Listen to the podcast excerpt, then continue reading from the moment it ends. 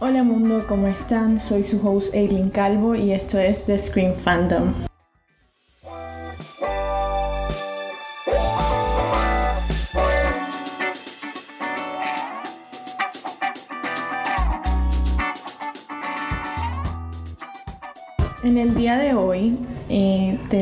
Episodio especial con mi primer invitado, el señor Eduardo Osma Salamanca. ¿Cómo estás, tú? Hola, Elin, muy bien. ¿Cómo vas? todo bien, todo bien. De verdad me alegra que me estés acompañando el día de hoy. Para mí es un placer. Eres mi primer invitado. Uh.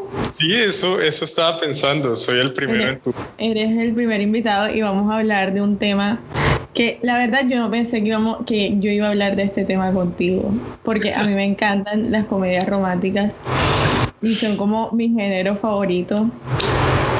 Y, y, digamos que en mi primer capítulo dije que eran todo lo opuesto al terror y obviamente lo detesto, pero no pensé que tú me fueras a acompañar en este capítulo. Estamos, estamos claros en que las películas de terror como que nada que ver. Pero sí, mira que, que a mí me gusta full el cine, ¿no? Pero las películas de comedia romántica tienen algo que me atrae demasiado, ¿sí? Entonces, ajá, me gusta el tema. Cierto, a mí también, a mí también porque yo siento que siempre tienen finales felices. De alguna No. manera. No siempre. No, no siempre, no siempre, pero, pero eso es básicamente la definición de una comedia romántica que siempre hay como un final chévere. Ajá. Entonces siempre, o sea, para mí el cine es como una manera de, de sentirte bien en la vida. Por eso no veo muchas películas de terror porque para asustarme pues ya tengo suficiente. Entonces a mí me pasa eso, no sé si a ti. Bueno, yo no sé, yo no sé si, si el cine para sentirme bien, porque en realidad a mí me gusta, pues me gustan muchos tipos de películas, ¿no? Entonces, pues a mí me gusta simplemente es que me hagan sentir, sí. Oh, wow, qué filosófico. No, no, sí, porque pues uno siente diferentes cosas con cada uno. A mí me gusta mucho el drama, me gusta mucho Ah, bueno, sí. sentir como la angustia también de, de algunos personajes y, y alegrarme full con las comedias. Es como algo que, Sí, a mí también me pasa. Pero yo soy full llorona, entonces los dramas, los dramas los, los, los quiero ver en momentos full específicos. Porque si no me pongo a llorar toda la película. Por ejemplo, ¿tú sabes, tú te acuerdas de la razón de estar conmigo? La de los perritos. la de los perritos. No, yo creo que no la vi. Era un perrito, mira, era un perrito que reencarnaba a diferentes perritos. y lloré yo- toda la película. Yo no puedo ver películas de perritos. O sea, ahí No, sí. es muy triste, es demasiado triste, pero bueno.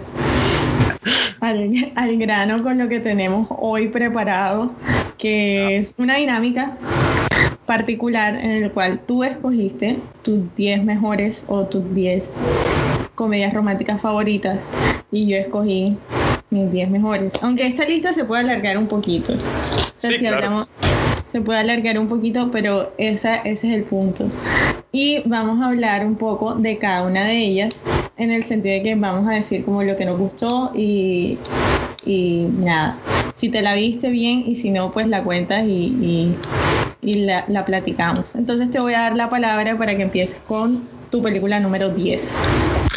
La película número 10. Bueno, esta es una comedia romántica, creo, que, que algunos odian y que algunos aman. A mí particularmente me gustó porque no es preves ¿cómo es? previsible, es que se dice. Predecible. Sí, predecible. Entonces, normalmente en las películas de comedias románticas, pues los personajes terminan juntos, ¿no? Y en Ujú. esta no. Sí. Bueno, mi número 10 va para 500 Day- Days of Summer. Sí. La película, yo no sé, a todo el mundo, en esa película a mí no me pareció que fuera una comedia romántica porque no me reí. O sea, es, es chistosa en momentos, pero a mí, a mí me gusta la película, obviamente me gusta la película, a todo el mundo le gusta la película. Eh, y en algún momento todos odiaron a Summer, pero después se dieron cuenta de que Summer tenía razón. ¿Por qué tú crees que Sommer tenía razón? Porque Sommer nunca dijo que eran algo. O sea, a mí me gusta esto es lo interesante del amor, que, que este man estaba tan, tan, tan dedicado a poder enamorarse de alguien, apareció esta persona, que digamos que ella llenó el ideal de amor de él, pero ella es un personaje que, que podía o no podía hacerlo. ¿sí? Exacto. Y, y, habla mucho como del amor en estos tiempos, ¿no te parece? Como del amor como lo vivimos ahora, como como que como sin título, sin, sin nada, estaba ahí como que acompañando y siendo y, estando, pero no. Sí, pero mira, mira que la posición de Summer era como como experimentar, ¿no? Como no llegarse a sentir, sí, pero mira que es chistoso que ella después tiene una relación corta con una persona y como que se compromete con esta persona. No sabemos nada de esta persona, pero, pero así funciona el amor. O sea, a veces uno sabes? que las relaciones largas son las que van a funcionar, pero pues el amor no funciona así, no, no tiene una lógica. Claro, claro, tienes toda la razón. A veces, ah, tú no has tenido como gente que conoces que dura 10 años con el mismo novio o con la misma novia y nunca se casa ni nada, pero conoce a otra persona y al año ya está casado y, viene un bebé a bordo, una cosa así. Sí, así pasa. y son felices. Son full felices, sí, sí. Entonces, entonces, sí, la verdad, esa, esa, esa, esa película tiene una escena particular que a mí me gusta como de expectativa y realidad. Y es en verdad lo que uno, lo que uno quisiera o lo que uno quiere en la vida pero no pasa. No pasa así como uno quiere. Y no entiendo cómo invitas a, o cómo vas a la fiesta de compromiso, o cómo él no sabía que era la fiesta de compromiso de ella. Pues, quién sabe, ¿no? Cierto. no me acuerdo si, si eso se dice o, o algo así, pero ajá. Bueno, en fin. Eh. Pero mira que, que algo chévere de la película también es que él se enfrenta con, con esa frustración eh, y eso lo hace moverse, lo hace volver un poco la realidad eh, de él, sí, conocerse un poco y al final, pues la película termina como que él yendo de verdad a, a presentarse un trabajo de arquitectura que era lo que él estudiaba y dejar su trabajo de, escribir cartas, porque, ajá, eso pues no tenía sentido. Era full, full idílico, o sea, toda su vida era full idílica en cierto sentido. Como que escribes cartas de felicitaciones, como que todo el tiempo tienes que escribir cosas de amor o felicidad. Y no todo el tiempo es así. Sí. Pero bueno, continuando, va mi, mi número 10. No sé si te la has visto. Es una película de Netflix que se llama Always Be My Baby. Una comediante que me encanta, que es Ali Wong y su compañero trata de que ellos son como amigos desde chiquitos, pierden la virginidad juntos y ella se vuelve una chef famosa y, y, él se queda trabajando con el papá toda la vida, la mamá se muere, no sé si ya te la viste. No, no me la he visto. Deberías, deberías, es full interesante porque, porque, porque digamos que es una manera de cómo cambian los tiempos en cierto sentido. Porque muchas de mis películas o, la época dorada de las películas románticas eran los 80, 90, por ahí. Y siempre el man tenía plata o era súper guapo, tenía un excelente trabajo. Y la vieja era una vieja pues normal. Y aquí es lo contrario. Entonces ella es una chef súper famosa que abre restaurantes por todo el mundo, no sé qué. Y él de alguna manera se frustra eh, de que él es un man normal. O sea, en cierto sentido, porque ella es famosa y digamos que su relación eh, de alguna manera se desarrolla eh, ya cuando están adultos. La vieja, tú nunca te viste ese trailer porque la vieja eh, sale con Keanu Reeves. Claro, esa parte sí me acuerdo y por eso estaba pensando como que yo tal vez me la vi, pero en realidad no, no me la he visto, pero sí me acuerdo mucho de ese trailer. Del trailer es buenísimo Keanu Reeves y es como una caricatura, es que te la tienes que ver, es una caricatura de Keanu Reeves, de lo que tú esperas que sea Keanu Reeves.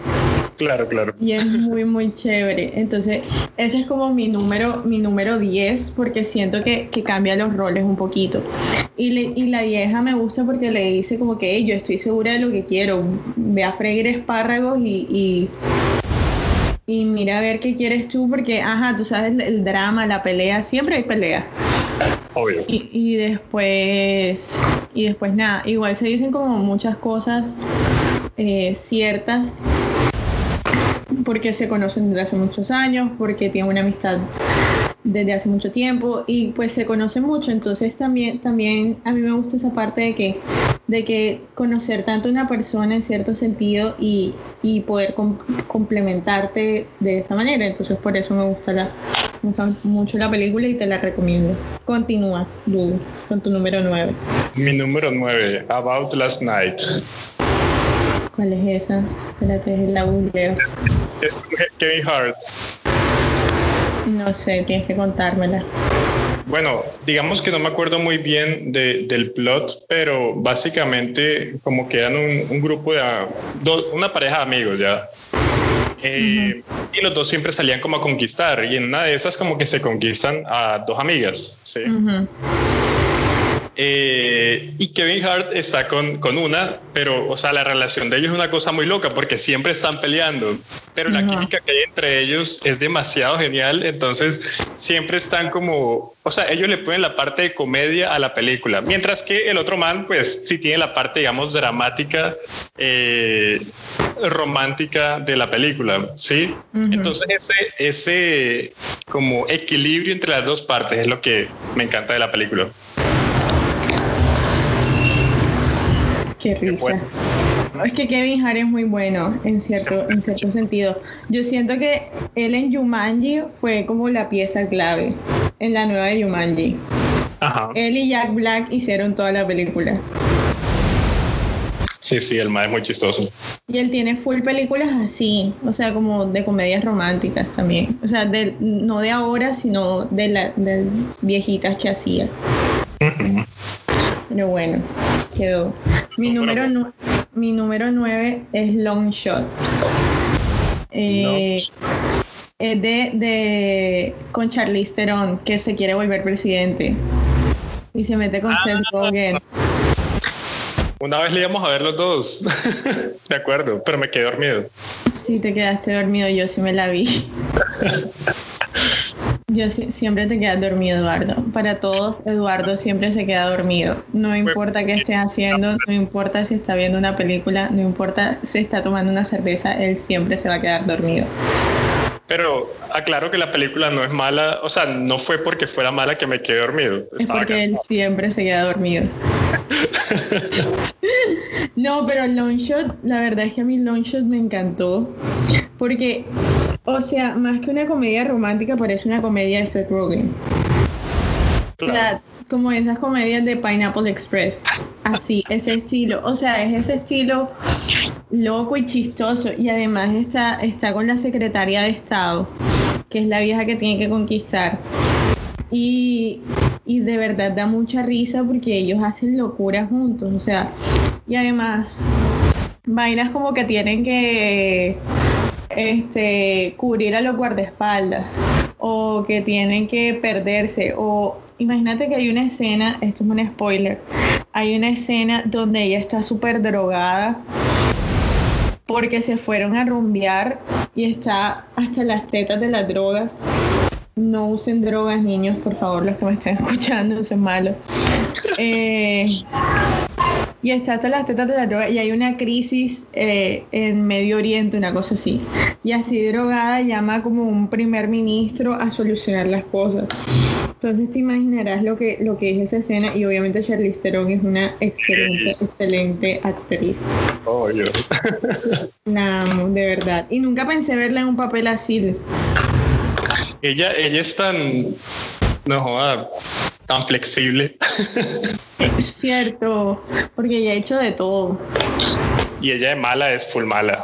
De mala es full mala. Es rápido y furioso es bien mala. Ajá. Es bien, bien mala. Y hace buena mala. ¿Sabes? De ella me tengo que ver Bombshell. ¿Cuál? Bombshell. ¿Cuál es eso? Una, una de un escándalo eh, en Fox News de acoso. Ah, Ella hace de, de, Kelly Ryan, Megan Kelly, una cosa así. Pero bueno, casa. Número 8, Eduardo. Número 8. He's just not that into you. Uy, buenísima. Sí, e, es de esas películas, eh, ¿cómo es que se llama la de Navidad? Que es como en, en Inglaterra también, que, que, son de ese estilo de varias historias pegadas. Love Actually. Ajá, como esa.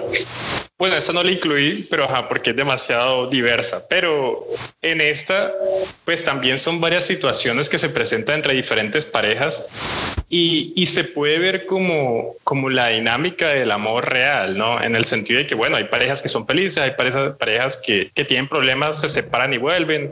Eh, hay gente que está esperando el amor de su vida teniéndolo al lado, pero por su, por su nivel de, de imaginación, no sé, o de, de idealización, pues no son capaces de verlo ahí al frente, ¿no? Como la pelada del bar que, que llegue el otro a contarle como, como a enseñarle, ¿no? Uh -huh. Y pues terminan ellos dos juntos, ¿sí? Eh, uh -huh. Entonces me parece muy completa y es muy chistosa también, en medio sí. de todo. Sí, y de verdad... Uno, y los papeles, uno... o sea, está Scarlett Johansson, que está Jennifer Connelly, Drew Barrymore. Sí, sí. Pero en esas películas, ¿no te has dado cuenta que en esas películas de, de varias historias, porque también está como el Día de San Valentín y, y, y Año Nuevo, hay unas películas así además de Love Actually, todas son como, como gente súper famosa. Sí, sí. Pero, Pero esa... la termina siendo medio, medio barra ya. Sí, sí, la mayoría no son tan buenas y Love Actually, la verdad, Love Actually a mí no me parece tan buena. Es grave. Harsh. Bueno, es, es, chistoso porque la defiendo, pero no la metí en, en, la lista. Ni siquiera está en la lista anterior a la lista ya. Anterior a la lista, la, la, la despulgue. Exacto. Exacto. O sea, es, es, chévere, bacán a vérsela en Navidad. No te he dicho que no, pero, pero no sé, no me parece tan, tan wow. Uh -huh. Tan, oh wow, me morí. Tira, tira tu 8. Mi 8 es My Big Fat Great Wedding. My Big Fat Big Wedding. Mi gran boda griega. ¿No te la has visto, Eduardo? Ah, no. En serio. No. Espérate, se trata espérate. de una pela, se trata de una pela que es griega y, y tiene una gran familia griega y es súper griega y todo lo griego, pero ajá, la pelada decide como ir a la universidad en contra de los papás, porque ajá, los papás esperan que ella se case, no sé qué. Ey, ey, buena. buena, sí, sí, sí. ¿Ya sabes claro. cuál es? Sí, claro. Sí, tiene la segunda parte que también es full chistosa. También es full chistosa, sí, a mí me gustó.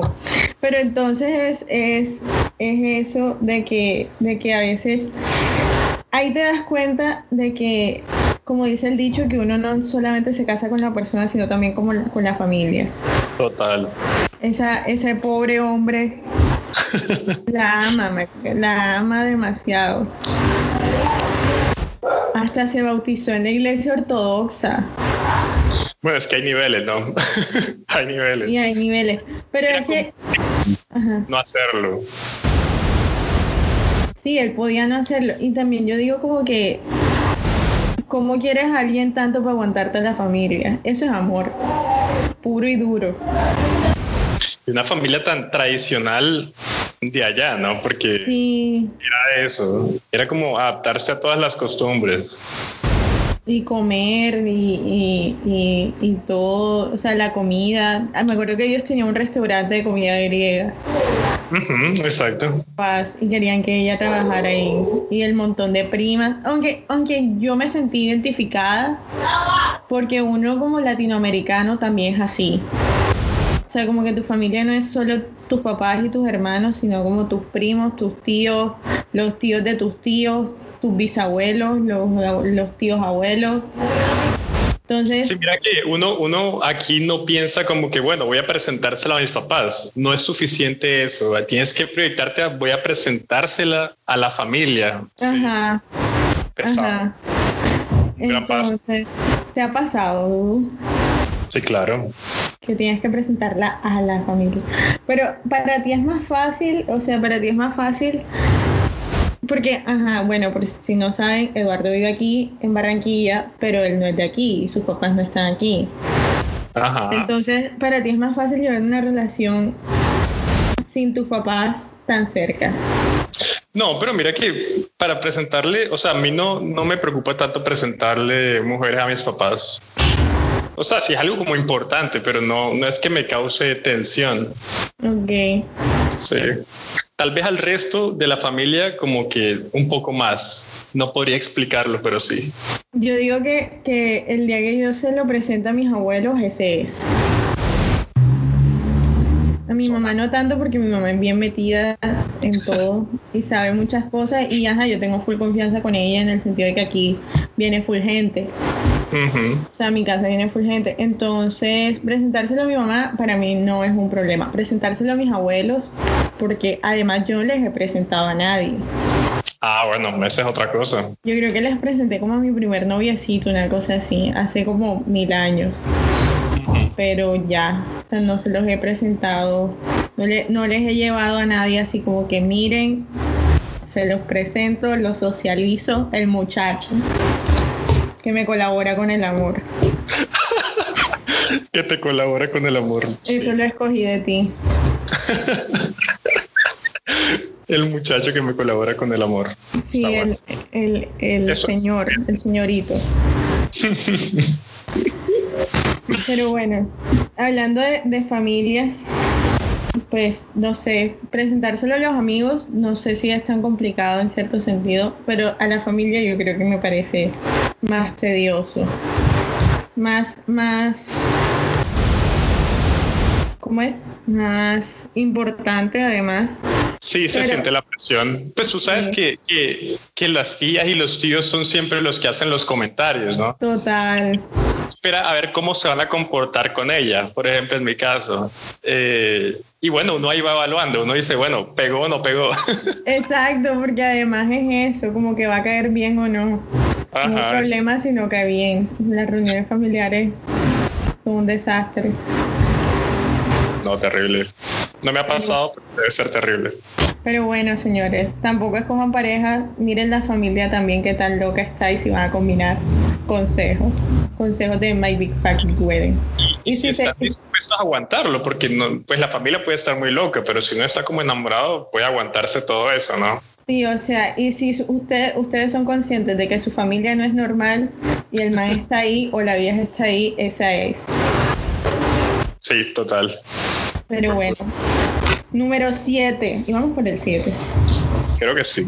Bueno, número 7. Mi 7, Forgetting Sarah Marshall. Uy, sí. Ey. película, pero no la tenía por ahí. Ajá, dale. Y ese Jason Segel es, es un campeón, o sea, es- así se manda risa por existir ya. Y, y la película es, o sea, es que uno sabe en las comedias románticas qué va a pasar. O sea, hay dos opciones. O terminan los protagonistas enamorados o terminan separados y con algún tipo de, de- enseñanza, ¿no? En esta, obviamente, uno sabe que no va a terminar con la vieja que está buscando, ¿sí? Que es la esposa o la novia, no estoy seguro. Entonces el man como que se va a un hotel a Hawái donde está ella con su nuevo novio, que es un rockstar que, que protagoniza este Russell Brand. Marica, ese man me encanta. Dato curioso, el man luego de esa película hace otra película eh, como una secuela, ¿cómo se llama? Un spin-off de él pero en Estados Unidos, que también... Ay, sí, con, con este. Pero es Jonah- que con Jonah Hill, sí. Sí, sí, sí. Ella aparece. Entonces, la película se trata de que el man quiere conquistar a su exnovia, pero obviamente la exnovia se la pasea, se la pasa todo el tiempo pues mostrándole a su nuevo novio, ¿no? sí. Entonces, el man pues en, en su en su drama conoce a una de las mucamas de- del hotel y empieza como una relación con ella de amistad y eso empieza a generarle celos a la otra y el man se termina enamorando de ella. de ¿sí? ella. Sí, y cuando ya logra el cometido, que es enamorar otra vez a su novia, pues se da cuenta de que no la quiere y que quiere es a la otra. ¿sí? Entonces como que, pues muy típico, pero en ese, en ese ir y venir es que está como, como lo chévere, ¿sí? Sí, total. Porque pasan situaciones full curiosas porque la vieja, el principio de la película, nada más una locura. Los dos son como actores, o sea, los dos trabajan como en, en Hollywood, no sé como en ese medio de las farándulas son como actores o, actrices y, el, tipo, era músico y la vieja era actriz. Eso. Y chévere el final que es con, con, la obra de Drácula, que es como con Muppets que hace, que hace el man. Es full chévere. Sí, es full chévere. Es full chévere. Esa película la verdad me, me gusta. Me gusta en cierto sentido porque precisamente, o sea, hay como 5.000 hoteles en el mundo y los dos se van a encontrar en el mismo puto hotel. Pero no fue que él, bueno, yo me acuerdo de esa parte. ¿Será que él, él fue a buscarla ya, no? No, no, él no fue a buscarla. Él se va al hotel y la encuentra ya, creo. Ah, sí, sí, sí, sí, sí, sí, sí. Él, se va como a, pasar su, su tusa. su, su tusa, sí. Como su retiro espiritual y se encuentra la vieja allá con el man. Ah, cierto. Sí, sí, sí. Porque además él, no sabía que ella tenía novio. Vea pues. Con el otro man. Sí, hay que volverla a ver. Mi número 7, el diario de Bridget Jones. ¿Cuál? El diario de Bridget Jones. Ok. Yo, yo puse en mi lista anterior a la lista que tengo la trilogía de Bridget Jones. Es muy buena. Se, quedó. se quedó, Es muy buena y, y la verdad a mí me encanta. O sea, esa es la película para uno pasar una tusa. Fuerte. Y me encanta porque Bridget no es perfecta. O sea, no es como, como la vieja un desastre. Sí, Bridget Jones tiene su vida hecho un desastre y uno, y uno a veces es un desastre también. Y es chévere que uno lo quieran cuando, cuando uno es un desastre. Porque en las comedias románticas siempre está como, como la vieja es súper linda, súper nice, súper cute, súper bella, perfecta y espectacular y es medio torpe. Entonces uno no se ve así. Uno su vida normalmente es como la vida de Bridget, con panties feos y rollitos en la barriga. Sí, o sea, uno no tiene panties bonitos todo el tiempo, uno tiene esos panties asquerosos la mayoría de las veces. Pues, interesante. Sí, mira, sí, sí, sí, una vieja tiene panties bonitos y llegas a verlos, tú no escogiste, o sea, tú no escogiste de verdad. Sí, eso, eso sí lo sé, uno es parte de una obra de teatro montada por ellas. Sí, sí, sí. Entonces, eso, para mí el diario de Bridget Jones es full real en cierto sentido porque uno es así, o sea, uno dice palabras groseras y toma y fuma y, le pasan cosas malas y no quiere trabajar y, siempre hay un imbécil en el trabajo. Entonces, para mí Bridget, para mí Bridget es como, como que los desastres también pueden conseguir a alguien que los quiera así como son. O sea, Bridget me da esperanzas. ella, ella está enamorada de, de, un de un ministro, una vaina así, ¿no? Como... Sí, era como un abogado. Un abogado, sí, sí, sí. Pues, y al final termina con él. Sí, termina con él. El bebé, ah, bueno, en la tercera parte, el bebé de Bridget Jones, este, el bebé de él. Ah. ¿Y quién es el, el, Hugh Grant o es no, el, el, abogado es Colin Farrell. Hugh Grant es el imbécil, uno de los imbéciles de él. O él tiene una cara de imbécil, así que le sirve, marico. sí, o sea, Hugh Grant es como el epítome de las comedias románticas. Yo creo que no ha salido en ninguna, pero ahorita sale. Ahorita sale. ahorita sí, porque, o sea, todas las comedias románticas eran con Hugh Grant. Pero bueno, sí, Nothing Hill no es con él. Sí, Nothing Hill, Two Weeks Notice, este, For Weddings and a Funeral. Todo es con Hugh Grant. Yo de todas maneras en mi lista no soy tan clásico. Yo creo que tampoco. Yo creo que tengo como un clásico, pero bueno, eso lo vamos a ver ahora. Número 6. 6. Silver Lining Playbook. Uy, yo la tengo en la lista. Sí. Sí, sí la tengo. Veremos luego en qué punto está. Bueno, Silver Linings Playbook me gusta porque primero es bien actuada. Segundo, es, es full chistosa, en, pero es un chiste como... Un chiste cruel. Es un chiste cruel, pero como que no es, no es cualquier chiste, ya es como inteligente, por decirlo de alguna manera, como, no sé, no sé cómo decirlo. Eh, y además que, pues, yo soy psicólogo, ¿no? Pone, pone muy de frente una cuestión eh, de la enfermedad mental, ¿no? De la enfermedad y, de, y del dolor y de, y de cómo, cómo eso junta a la gente, ¿no? También. Sí, total. Es muy genial. Y, y, bueno, no, los personajes son, son muy bien hechos, pienso yo. Creo que alguno de ellos ganó, ganó un Oscar por esa película. Sí, está um, Jennifer. Jennifer. Lawrence. Lawrence, sí. Mm. Jennifer Lawrence ganó, ganó el Oscar por eso y se cayó en pleno escenario. Y esa, esa relación, sí. sí, se cayó cuando fue a recibirlo.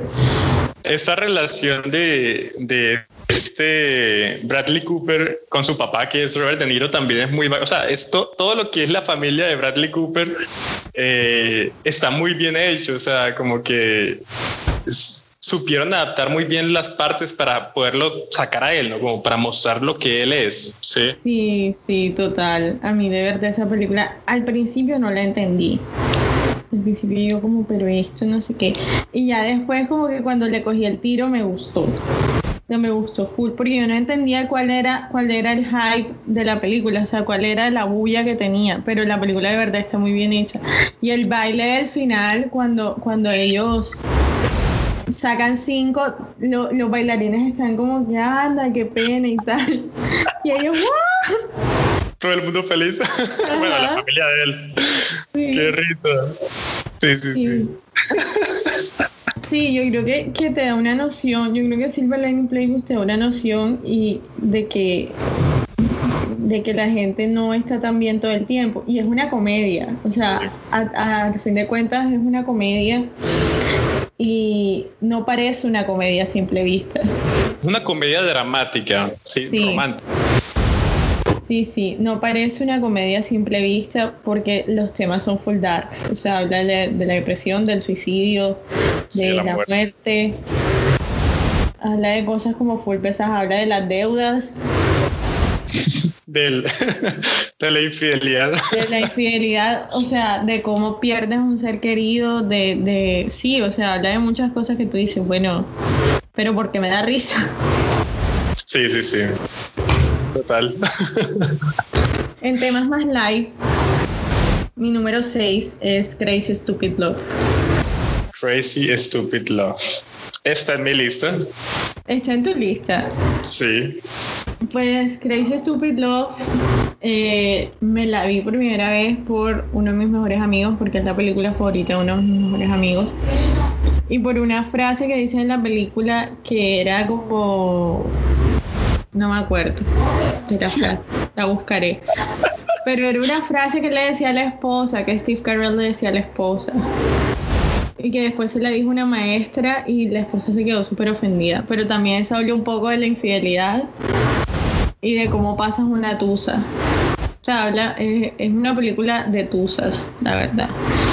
Y tú te pones a pensar que hay tusas divertidas. Y esta es una tusa divertida. Hay tusas divertidas. Sí. Piensa. ¿Cuál es la tusa divertida ahí? El man pasó una tusa, tuvo un cambio de imagen, fue al gimnasio, le faltó como pintarse el pelo de morado, una cosa así.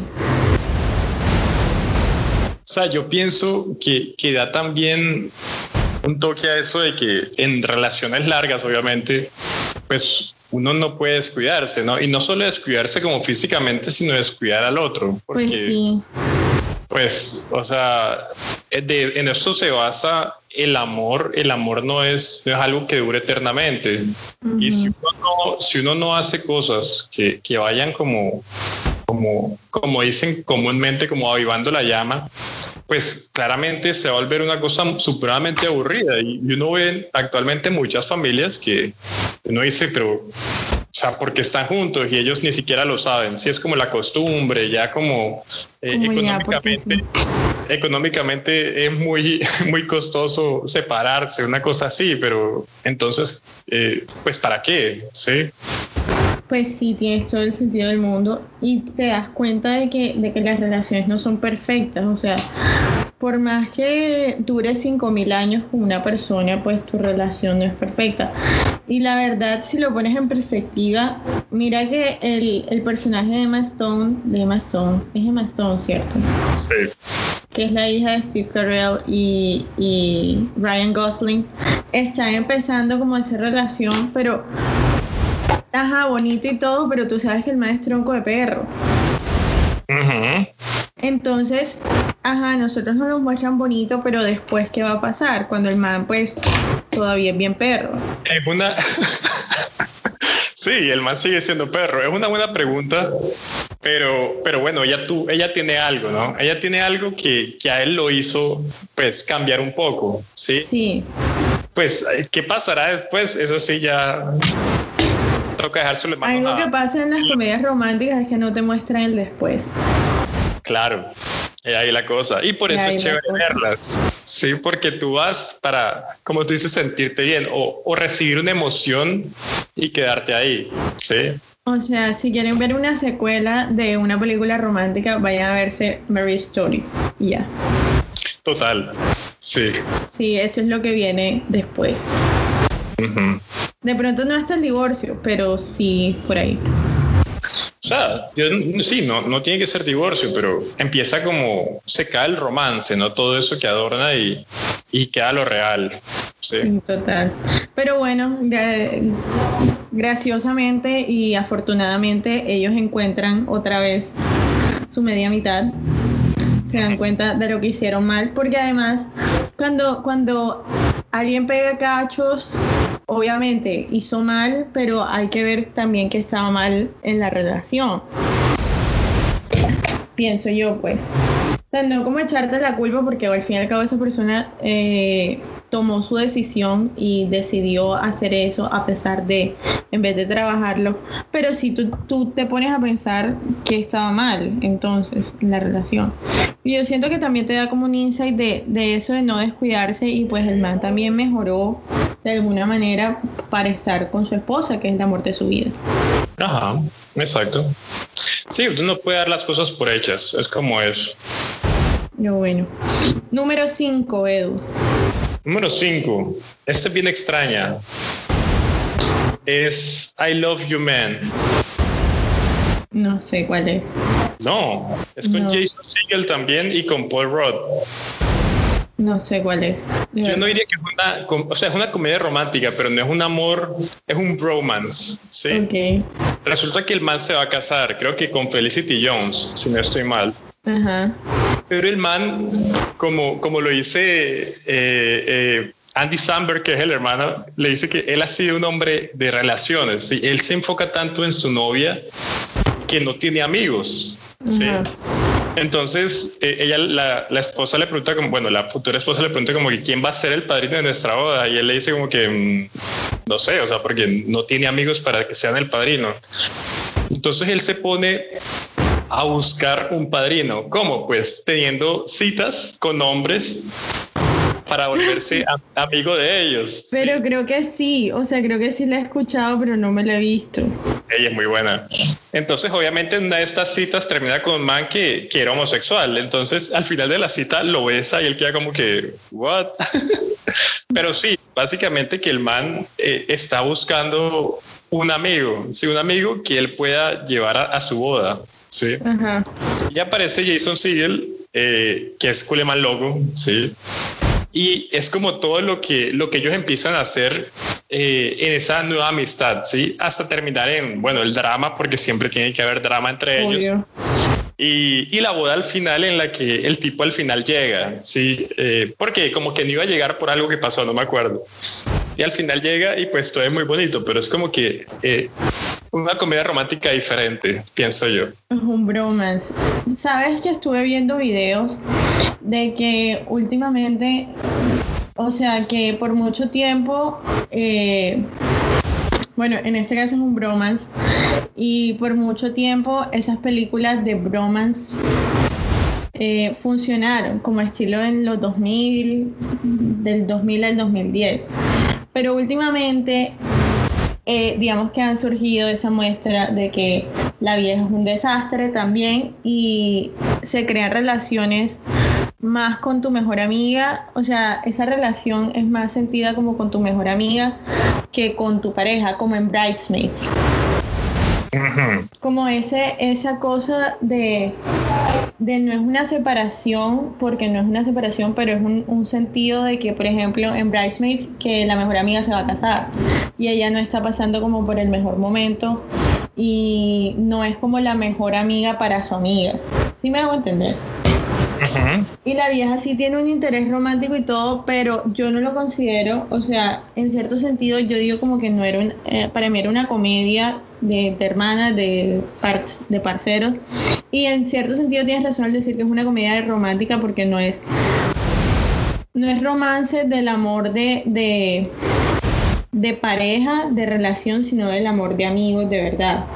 Claro. Y sí, hay romance porque ajá, uno quiere a los amigos. Pero yo no tengo, yo no tengo en mi lista una película así. O sea, Bridesmaids la tenía como por aquí a un ladito. Sí, porque es que él, o sea, él, uno sabe que él se va a casar con la vieja, ¿sí me entiendes? O sea, esa parte ya exacto, está, Ya está tachada, sí. Es, es, el proceso de lo otro ya, que es lo chévere. Porque número íbamos? Cinco. Vamos en la 5, tu 5. Mi 5. 10 cosas que odio de ti. Ok, esa es un poco clásica. Sí, es un poquito, ya me fui pero a mí me gusta mucho esa película. A mí me encanta eh, en el sentido de que, de que es la propia, pues, pues también, es un, el propio cliché de la vieja que no le importa nada y el mal le enamora, pero la enamora por una apuesta y entonces al final se enamora. Es un cliché, pero a mí me encanta. Porque la vieja es súper mal geniada. Tú sabes que yo soy ah. bien mal geniada. Eso es chévere, como, como ese, ese hacerla cambiar eh, por el amor. Es, o sea, eso es como que bastante interesante en las películas y en la realidad también. Y en la realidad también. Entonces yo me identifico mucho con ella porque yo soy bien mal geniada, pero, pero cuando alguien me gusta soy bien, bien boba también. Entonces yo, yo, yo la entiendo, yo creo que me vi ahí, porque yo, yo soy bien mal geniada. O sea, tú sabes que yo soy bien mal geniada. Y normalmente, bueno, no sé, no he visto tantas comidas románticas donde la vieja sea tan mal geniada como, como es ese personaje, porque en verdad es antipática. ¿Quién es Julia Stiles? ¿Cómo se llama ella? Julia Stiles, sí. Que ella salió también en Silver Lining Playbook. Sí. Sí, claro, ella es la hermana de, de la vieja, de Jennifer Lawrence. Creo. No me acuerdo. Pero sí, ella salió en Silver Lining Playbook. Te lo voy a mostrar después. Pero sí, entonces, entonces en cierto sentido, ajá, la vieja cambia, no sé qué. Igual no me parece, no me parece que hayan quedado juntos, como que, ajá, yo me veo la película, me encanta. Igual está mal, porque está mal todo lo que hicieron. Muchas de las cosas que pasan en una comedia romántica están mal. Pero ajá, como una comedia, sí, o sea, si tú te pones a pensar que hayan hecho una apuesta, o sea, eso en la vida real no tiene ni pies ni cabeza y tú no te meterías con un man que hizo una apuesta para conquistarte, o sea, ni al caso. Es pesado, pesado porque, porque yo te digo, tal vez sí lo harías, o sea, tal vez alguien sí podría hacerlo. Porque, o sea, hay un sentimiento, ¿sí me entiendes? Sí, obvio, pero igual, o sea, mentira, no puedo decir como, como nunca o esto es ridículo, pero hay cosas que en verdad pasan que son ridículas. Una comida ese, ese comentario de, la apuesta, pues no, obviamente no va por ahí, pero por ejemplo, yo tenía en la lista una película que me gusta full que se llama About Time, ¿no? Que es como una familia que puede controlar el tiempo. Tiempo, sí, ya sé cuál es. Y pero el man mira que, que controla los hechos para poder terminar enamorado de una mujer o que la mujer se enamore de él, perdón. Eso es medio poco ético, me parece. ¿Sí me entiendes? Sí, pero sabes, yo tengo, yo tengo una película así, pero ahorita hablamos de ella. Pero sí, eso, hay cosas que pasan que no son éticas y que en, si en verdad te las hicieran, no, no sería así. Yes. Pero bueno, número cuatro. Cuatro. Stuck in Love. ¿Cuál es esa? Bueno, una película donde está, si no estoy mal, Jennifer Connelly, sí. Está Lily Collins, Nat La amo. Christine Bell, que también es full chistosa, y otra vez que me gusta full, que se llama Liana Liberato. Es full bonita. La cosa es que es una película em, al parecer típica, ¿no? El tipo separado de la esposa, no la ha podido olvidar, eh, es cool stalker que, que, va hasta la casa de la vieja para poder como, como saber qué está haciendo, ¿no? Pero el tipo es un genio, el tipo es un escritor famoso, o sea, eh, podría conseguirse otras mujeres y, tiene una, una, moza, pero la moza es, es, es como, vamos a tener sexo y ya, sí, es como, y, y, le da consejo y la cosa, es como full, full chistosa esa relación. Y él tiene dos, dos hijos, ¿sí? Una pelada que, que es Lily Collins, que como que no es muy creyente en el amor y también es muy directa con esto de, de, las relaciones, como que si es, si es para coger, es para coger, si es para enamorarse, pues eso, eso ya es diferente, ¿sí? y, y, el pelado es como medio retraído, un poco, como muy, muy poético, yo lo veo como melancólico.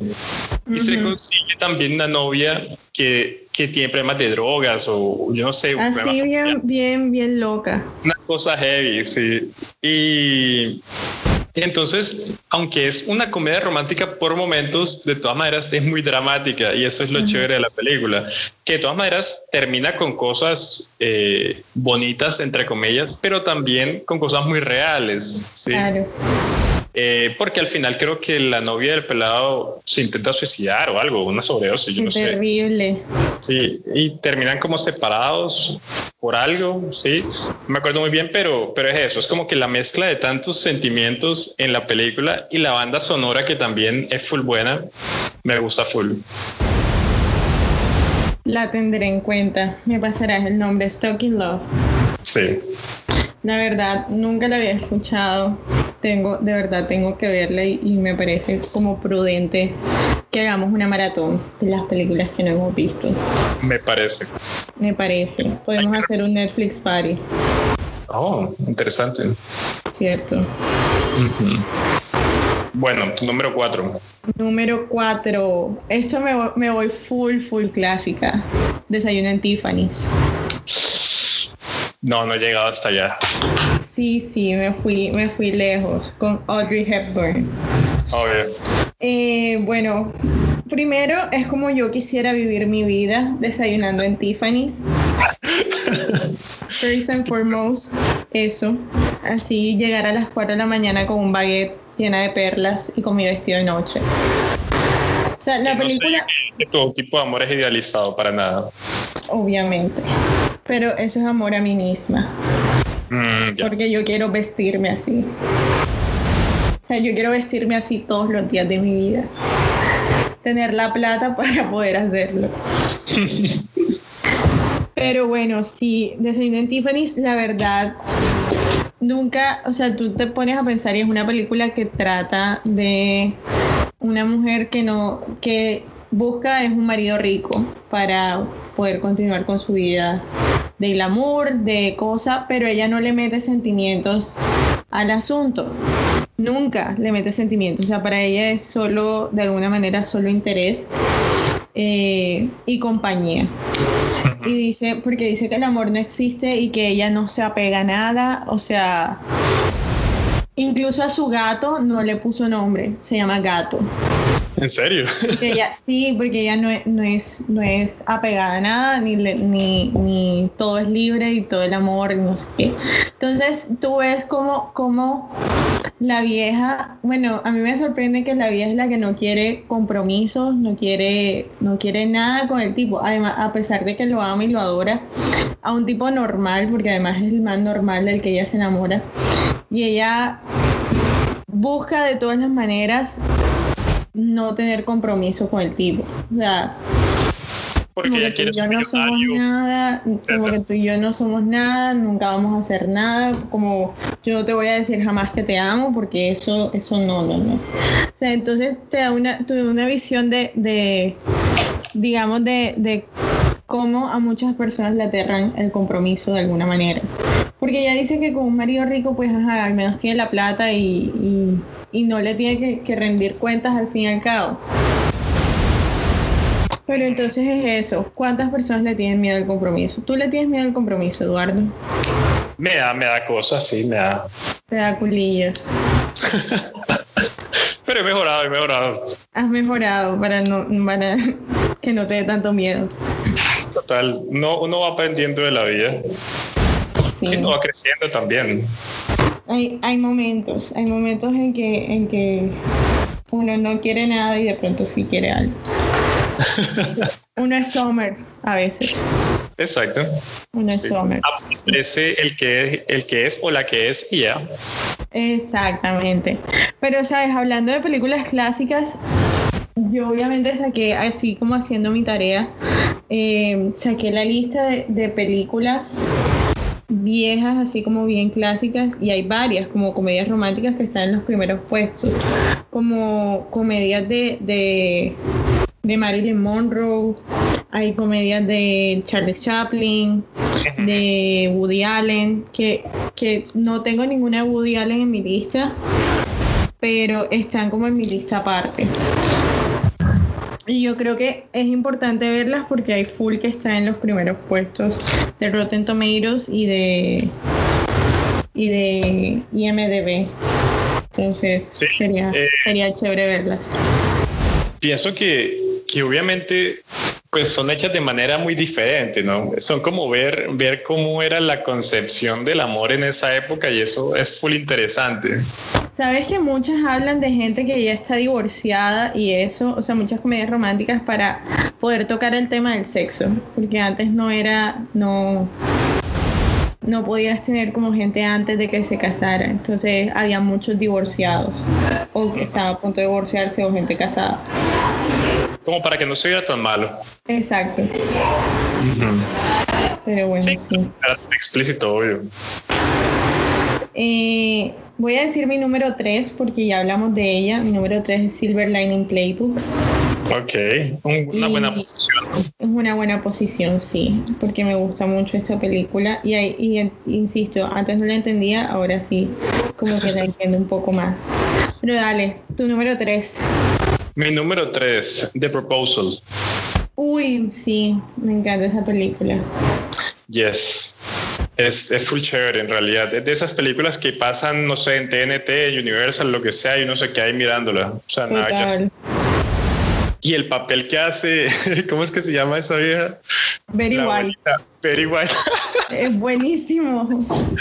Y cuando sale bailando así en el bosque, haciendo como una danza súper extraña. Es loquísima. Very White es una reliquia del cine y la televisión.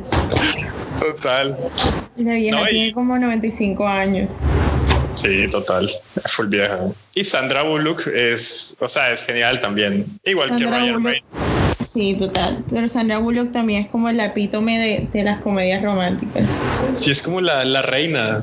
Sí. Por ahí es un comentario sobre eso. Pero sí, o sea, además que, pues lo chévere de la película es que es muy, es muy predecible, Ajá. pero, pero es chévere ver ese cambio, ¿no? De la jefe así que, que lo, que está usando al man para, para, para obtener su nacionalidad y lo que sea. Y, y, y, ver cómo ella se va enterando de cómo es la vida del man es muy chistoso. O sea, a mí me da risa es, cuando ella se da cuenta que el man tiene plata. sí. que el man es supremamente millonario, es como que, ¿what? Sí, es el dueño del pueblo. Como, es como el dueño del pueblo. Ajá. dueño de Alaska. Y siempre, pero entiende cuánta vaina, librerías.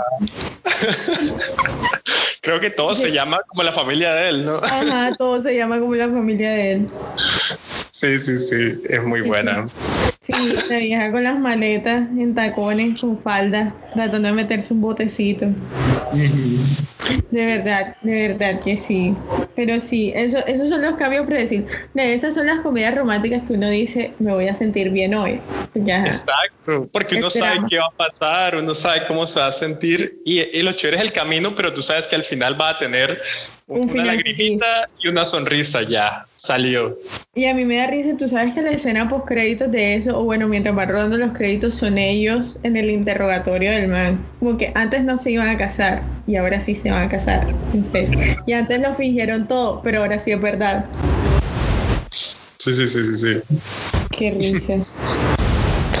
Número dos. Bueno, mi dos es Crazy Stupid Love, ya la dijiste. ya la dijimos, así que me toca a mí. Mi número dos es Amelie. Me voy internacional. Ok, ok. Amelie es una locura, que yo siento que es una locura. Sí, es loca. No es una película para todo el mundo. Y yo no, o sea... creo que esto es lo chévere de la película, ¿sí? Que, que es obviamente un amor supremamente extraño, medio enfermo, pero, pero pues de una manera muy, muy artística, muy bonita, entonces es, chévere. Exacto. Viste, Amelie también está loca, esa cosa no pasaría, o sea, si eso pasara en la vida real, nadie le presta atención a esa vida, sino como que es bonita y se ve todo bonito y está en Francia y habla francés y ella es toda cute, entonces, ah, bueno, esto te lo dejamos pasar y nos da risa. Y también es un humor, no es un humor normal. No, no, no. No es un humor normal porque es un humor extraño. Es un humor francés, la verdad. Sí, o sea, la película es, es o sea, no, no quiere mostrarte una realidad, ni siquiera quiere imitar una realidad. No, nada. La cosa. Todo es como full fantasioso. En eso, en esa fantasía de su cabeza, pues todo se proyecta de esta manera, entonces es, es como lo chévere. Sí, y la verdad, a mí me parece visualmente, a mí me parece muy linda la película. Ajá. Pero creo que, pero creo que va desde esa misma fantasía que es la cabeza de Amelie. Y hay temas muy darks, o sea, como de la vida de ella, que que también lo muestran de una manera como cute y nice para que no te sientas tan triste. Sí, pero es el, o sea, en ese sentido es la forma como ella tal vez pudo ponerle algo, un tapón a ese trauma, ¿no? De alguna manera. Sí, de alguna manera sí. Pero bueno, redoble de tambores. Número uno. Número uno. Eh, esta película siempre la recomiendo. Yo no sé si verla acá, pero a mí me encanta. Es Definitely Maybe. Uy, oye, sabes que yo lo tengo en mi otra lista, o sea, en mi lista. ¿Cómo, ¿Cómo me dices eso? O sea, la excluiste de tu lista principal. Sí, sí, la excluí de mi lista principal, pero está ahí, está ahí. No, no, no. Definitivamente tal vez, como, como es acá. Hey, es Ryan Reynolds y también eh, hay mucha gente chévere ahí. Sí. Wise, Elizabeth Banks y Isla Fisher. Isla Fisher, que obviamente tenía que enamorarse de ella. Obvio. Y bueno, eso es lo chévere, que, que, es una comedia romántica que obviamente tú sabes que el man va a terminar con alguna mujer. Pero tú no sabes cuál. No, y, y, y, al final pues está con una pero se separa de ella y vuelve con, y, y vuelve con la otra, ¿sí? Entonces eso es lo, lo genial. Y pues todo contado a la hija del man que lo hace mucho más cute en, en, todo el proceso, ¿no? Sí, además que la hija tiene unos comentarios, o sea, es lo que uno comentaría, pero, pero ella lo hace por uno. Sí, Abigail Breslin. Esa vieja también es, es, muy genial. Sí, es muy genial y ahora está grande, es todo un adulto. y yo lo digo como si fuera muy vieja, pero bueno. Probablemente cuando salió la película yo tenía la misma edad que ella. Probablemente ella es mayor que yo. No, no creo. Yo sí creo. Pero el caso es que esa película yo la puedo ver cuando aparezca. Igual que Proposal, o sea, no sé. Me encanta. es muy chévere. Y a mí me sorprendió quién es la mamá. ¿Sí te sorprendió? Claro, sí, sí, sí. Y eso es lo chévere, por eso te digo que al final la mamá es totalmente diferente al, al a lo que uno piensa, como que a la que uno se imagina. Y yo pensaba a todas estas, bueno, se divorcia, pero tiene sentido porque él se divorció de la mamá.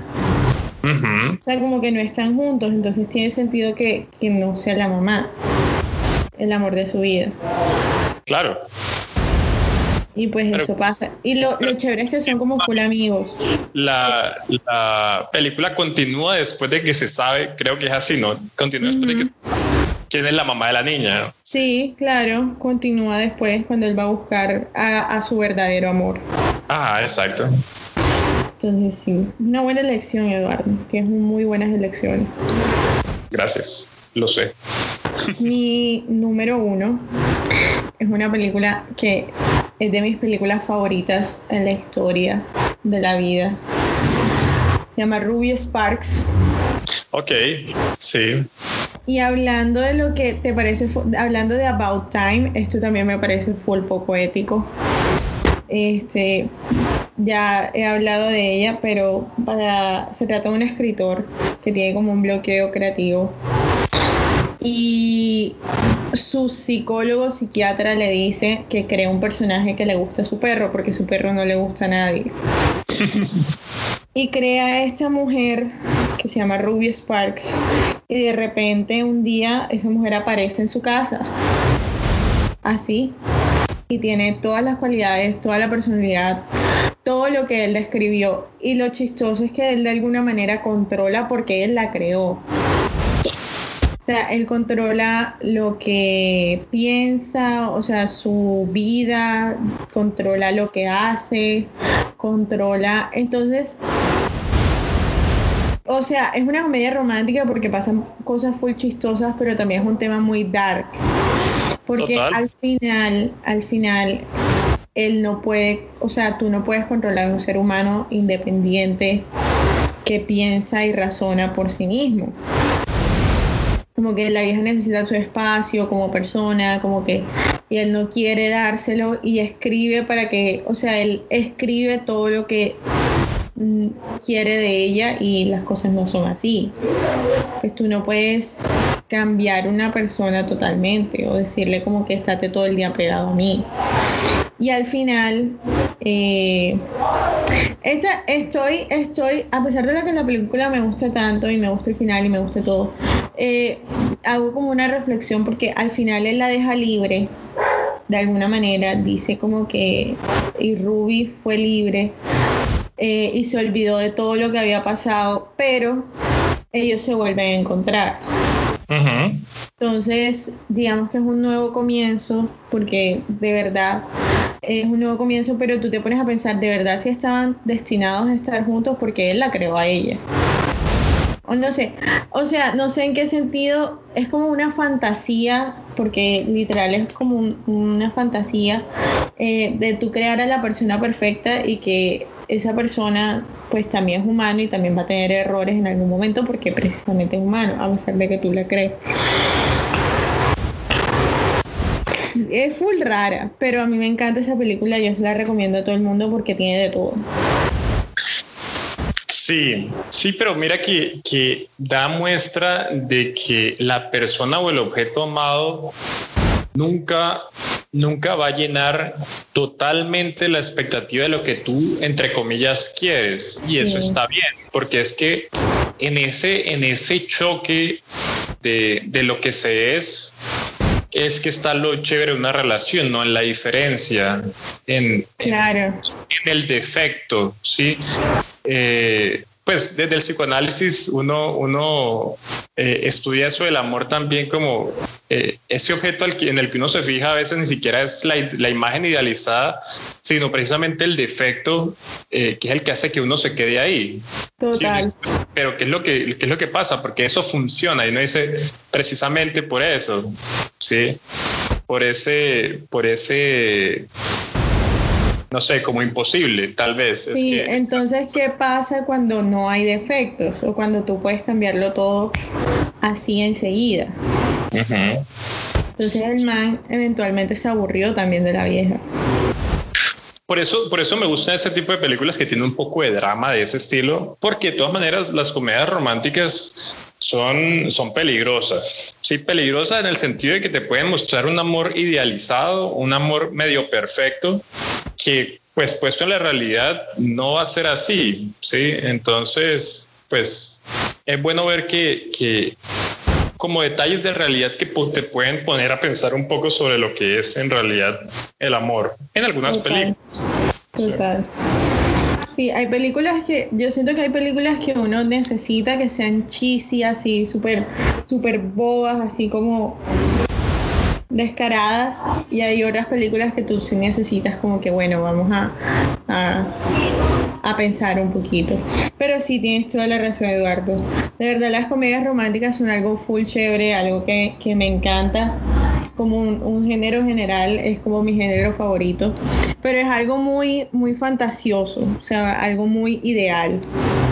Pero es que esa es la cosa, ¿no? Uno va a eso, uno va, a, sí, a, sentir la fantasía, a sentir eso que te quieren mostrar y ya. Total. Pero bueno, ¿cuáles son las películas que tenías en tu lista? Bueno, voy a decir primero las películas que yo tenía en mi lista aparte, o sea, que no metí en top 10. Definitivamente, tal vez. Clueless, que me encanta. Juno, también la dejé por fuera, no sé por qué sí, a mí me encanta. Este. Pretty Woman también me gusta mucho, pero yo también siento que es muy real. ¿Tú dirías que Scott Pilgrim es una comedia romántica? Sabes que yo la tenía aquí como sí. o sea, que no sé, la tengo, la tengo como un como un asterisco, por así decirlo. Scott Pilgrim lo tengo como un asterisco y yo creo que podemos discutir eso en otro capítulo. Scott Pilgrim es una comedia romántica, sí o no. Y abrimos un debate. Queda pendiente, Eduardo. Pero sí, entonces esa, eh, la de Woody Allen, Annie Hall, eh, que me gusten así. Mm, ah, y las de John, John Hughes, Pretty in Pink y y Sixteen Candles. Esas son como las que tengo ahí aparte, que son de mis de mi favoritos. Ah, bueno. También tengo como las de Adam Sandler y Drew Barrymore. Ok, sí. Pero es que esa, esa no es una, sino son como cuatro. claro. Bueno, ¿yo qué tengo? Tengo... ¿Me escuchas? Sí, sí, te escucho. Tengo Beginners, que es con Obi-Wan Kenobi. tengo Nothing Hill. Tengo Pretty Woman. 50 First Dates, obvio. Obvio. Friends with Benefits. Ajá, sí. ¿Es la de, la de Ashton Kutcher o es la de, la de Justin Timberlake? Hay dos sí, porque la otra es No the Strings Attached, ¿no? Yo creo que Friends with Benefits es la de Mila Kunis. Ok. Eh, ajá, están esas dos, Friends with Benefits y, No the Strings Attached. Eh, está About Time, la trilogía de Bridget Jones. Y ya, esas son las que tenía ahí. Pero sabes que más. Ah, ok. No, o sea, no las tengo, pero obviamente hay muchas más. Hay más. Bueno, teniendo en cuenta eso, yo creo que sí, más o menos estamos igual en gustos. Eh, hay películas que me quiero ver que las vi como recomendadas. Hay una que se llama Enough Set que me la quiero ver que sale el man de los sopranos, el protagonista de los sopranos, con ¿Cómo es que se llama la de Beep, la de Seinfeld? Mm, no, no sé. Bueno, es con ellos dos y es como dos matrimonios, entonces la tengo ahí pendiente y tengo varias películas pendientes que creo que nos merecemos una maratón al respecto. Bueno, podemos, podemos verlas, señorita. Podemos verlas, señor. Ha sido un placer estar hoy contigo, Edu. muchas gracias por la invitación para hablar de este maravilloso tema. Ay, Dios, Eduardo. Nos falta, nos falta el debate, bueno, queda, nos queda pendiente el debate de Scott No, ya próximamente, en otra oportunidad hablaremos de eso. Hay que repetirla primero. Ese Michael Cera es lo mejor, me Total, a mí me encanta. Pero bueno. Edu, muchísimas gracias de verdad.